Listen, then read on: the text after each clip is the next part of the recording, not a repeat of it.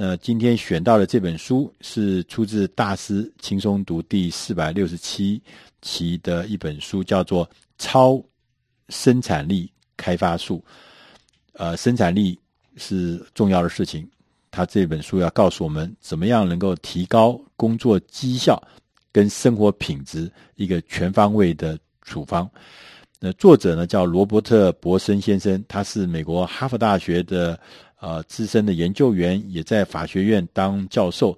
呃，他曾经是一个非常活跃的呃政治人物，在布希总统时代也做过政府的官员。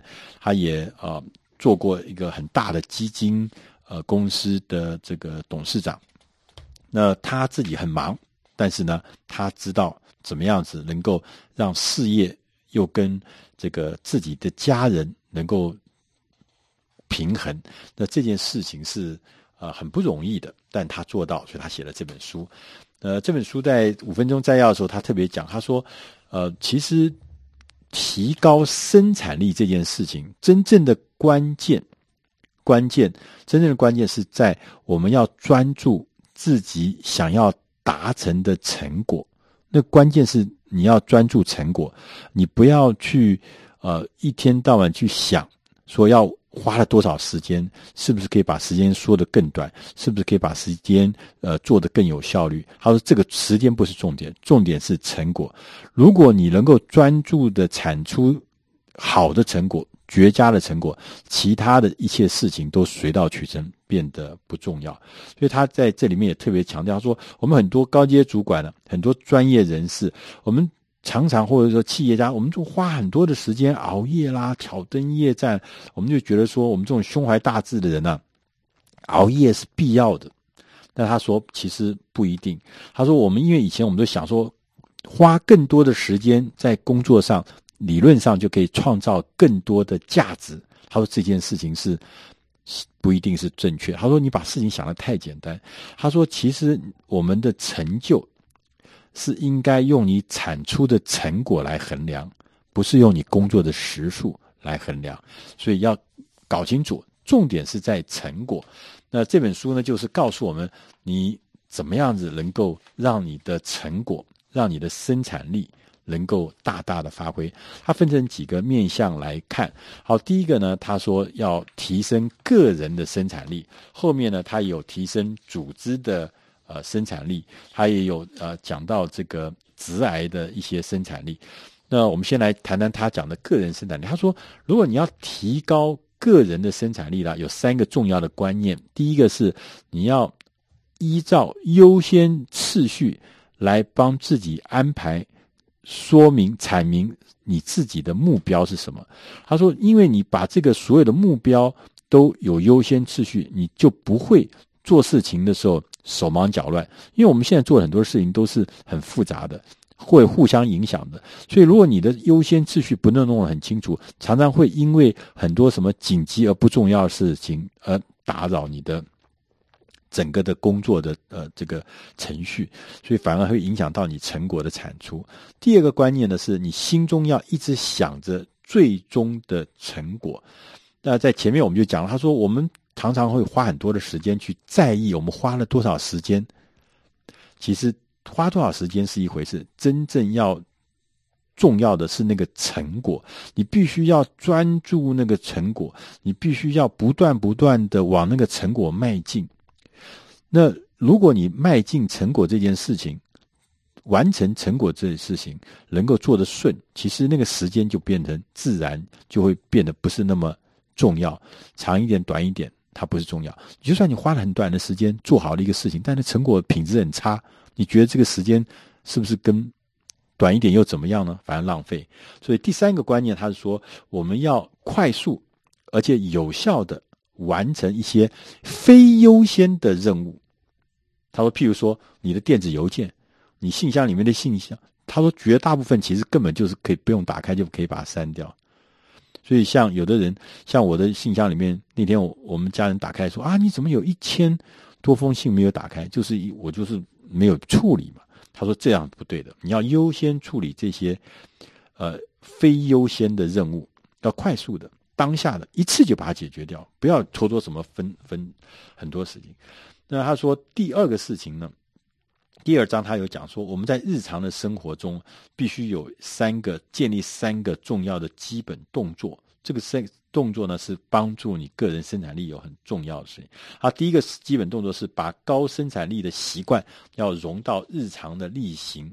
工作里面，你例行的公事，你在上班、你在工作的时候，你要管理你的行事力，你要建立你标准的例行公事的处理的原则，而且要把生活中的一些世俗的干扰，当你在处理公务的时候，要把它降到最低，不要被一些小的事情干扰，让你的例行公事拖得很久。同时，他也特别提醒要有充足的睡眠跟规律的运动。那第二个基本动作是说，当你在旅行的时候，你在商务旅行、在公务旅行的时候，你要保持一个所谓的高生产力的习惯。他说，譬如说，他说你在旅行的时候，你如果这个旅行是要呃跨夜飞行，就是跨晚上的，你可能就要在飞机上面睡觉。他说，你一定要买商务舱的机票，这样你才能够睡个好觉。那他也说，这个克服时差最好的方法就是喝很多很多的水。你到了地方，虽然有时差，你要赶快要克服那个时差。然后呢，你要到目的地以后，你要保持每天仍然要立常的工作，同时也要睡足七八个小时，要规律的运动。那这些事情呢，都会让你的商务旅行呢，它的生产力会保持比较高。那同时他也讲说，会议这件事情也很重要。我们每天都在开会，努力的让会议进行的有效率。他说，在事前。你要婉拒一些跟你其实没什么关系的会议的邀约，就这个会议也要你去，那个会议也要去，你要神圣看哪些会议其实根本你不用参加，你就不要去，不要参加那么多的会议。然后他也讲说，在会议中呢，会议啊要越短越好，一定要在九十分钟内把它开完，不要拖太久。那他当然也讲了说，有一些技术可以让你的这个会议呢开的呢。比较有效率，譬如说准备清楚的书面议程啊，这个在前面的开会之前要做一个十五分钟的开场白，呃，不要超过十五分钟的开场白，说明这整个的会议的背景资料。那在事后呢，他也特别强调说，你开完会议的时候呢，有要有一个跟催、跟催追踪的清单，这清单上面要把目的、要把这个负责人还有时程表都要写清楚。那在第三章的时候呢，这本书他也讲说，我们要开发个人生产力有三个大的技巧。那个人生产力，他说有三件事情，三个技巧，一个是阅读，第二个是书写，第三个是简报。这三个呃技巧呢，是提升呃工作是个人的生产力一个很重要的技巧。他说阅读，他阅读呢就是。你必须要在读书的时候，不要拿到一本书或者拿到一篇文章的时候，你就闷着头呢拼命的那个读啊读啊读。他说不对的，他你要在读的时候，你要先停一下，你要先看这篇文章的架构，看到它全貌，然后再慢慢的、逐步的往上一层一层读上去。这个呢，在我们大师轻松读呢，我们特别做这个事情，就是说，你第一个要先看的什么？是看目录，对，目录就是文章的架构。那第二个，他说你要看引言跟结论，他要，因为这个是浓缩文章的一个主要的陈述，所以说对很多的盲人来讲，浓缩文章这件事情是很重要，在国外是非常的习惯用浓缩 （summary） 摘要这种方式来解读新的知识、新的讯息。那这也是我们大师轻松读一直在做的事情。那同时，他也说书写这件事情的能力也是很重要，你必须要有一个。呃，娴熟的、好的一个书写文字的能力，清楚扼要的把自己的观念、把自己的想法，用大纲式的方式，能够让大家透过文字能够知道你到底要看什么、说什么、讲什么。第三个技巧是简报，好，简报当然大家就知道说怎么样做一个好的简报。那他就特别讲到说，他说简报。你必须在做简报的时候，要说明非常的精彩的话，有一个关键就是你要做一个一页式的一个配置的这个所谓的内容大纲，来让你在做简报的时候提出所有的关键论点在这上面提醒你。同时，他说在做结尾的时候，你必须要用一些关键的重点来做简报的结尾，这样子你就可以锻炼你的简报技巧。那在组织里面呢，他也讲到了两件事情。他说，呃，第一个呢，呃，提升组织的这个生产力呢，第一件事情是要管理你自己的团队，让这个团队如果要拿出这个。这个好的表现的话，你要管理自己的团队，同时呢，你要向上管理。那刚刚我们讲说向向下管理，就管理你的团队；另外一个向上管理是管理什么？你要跟你老板建立起一个好的沟通的管道。你要跟他，你要清楚他的人格特质，你要清楚他的管理风格，你清楚他怎么跟他沟留了联络是最好的。